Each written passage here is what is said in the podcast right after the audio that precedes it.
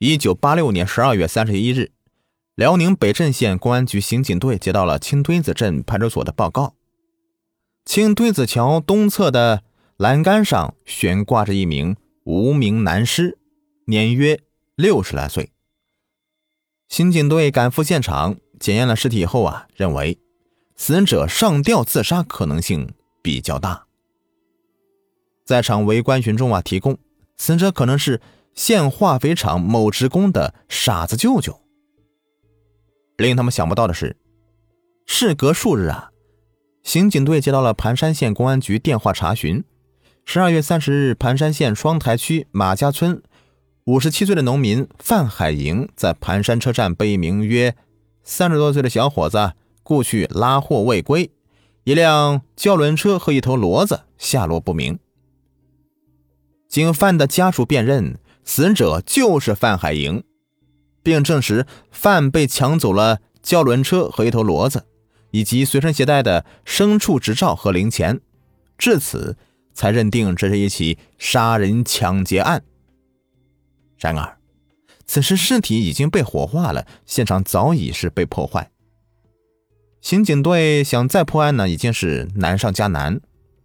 没办法。他们只好将三十多岁的小伙子作为唯一的线索加以寻找，但一个县这样的人呐如此之多，简直就是大海捞针。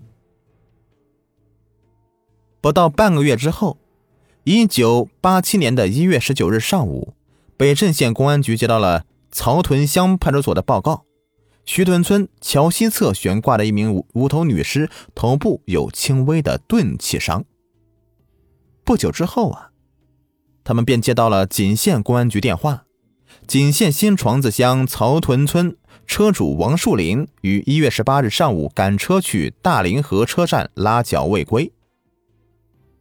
经王树林家属前来辨认死者的遗留物，证实死者是王树林，是被害身亡，被抢去蓄列车一辆，车牌号为零八幺零九。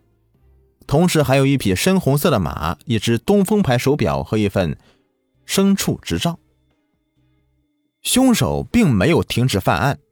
一月二十六日，北镇县公安局接到了景县公安局的协查电话：景县石山镇双岭村六十二岁的农民杜有余赶一辆青色马和灰驴拉的小型胶轮车，去石山车站拉脚时，被一个三十多岁的小个子人过去以后啊。就失踪了。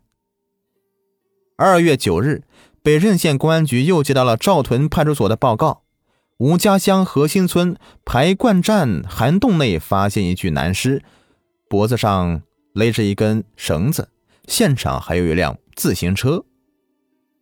经查，死者是赵西村五十九岁的农民李宪言，此人是二月七日赶车去赵屯车站运输时被人雇走的。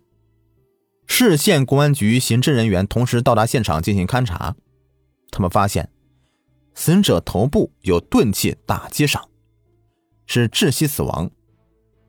家属证实了死者的驴车、牲畜执照、零钱均被抢走，而现场遗留的自行车是报案待查的二月六日晚新市饭店女服务员常某丢失的。这很明显呢，又是一起。杀人抢劫案。当侦查员们刚从现场回到赵屯派出所分析案情时啊，就接到了青堆子派出所的报告：砖河村一位群众在拾柴时发现基翻地土坑内啊有一具无名男尸，脖子上勒着绳子。侦查员们又赶紧的到达现场，经尸检勘查。确定这是一起杀人案的遗失现场。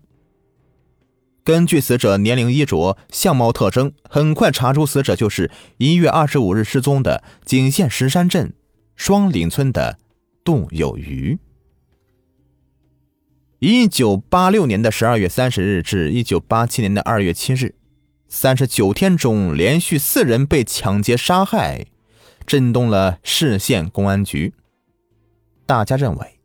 这是一起罕见的系列特大杀人抢劫案。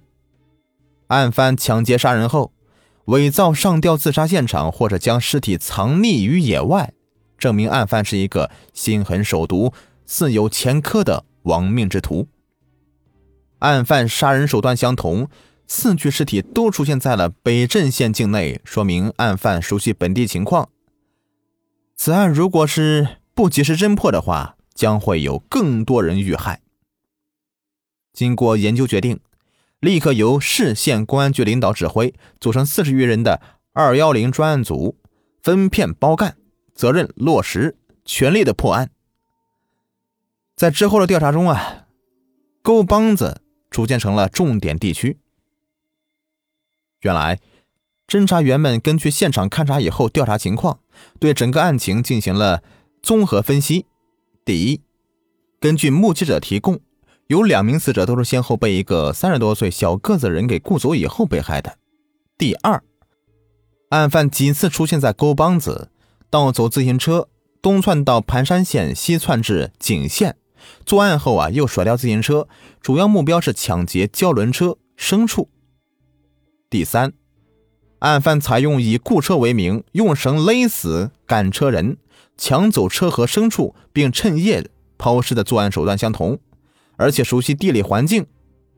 第四，案犯四次杀人抢劫均从车站雇车开始，每次作案后啊，都从死者身上抢去牲畜执照和序列车证件，说明作案后为的是销赃。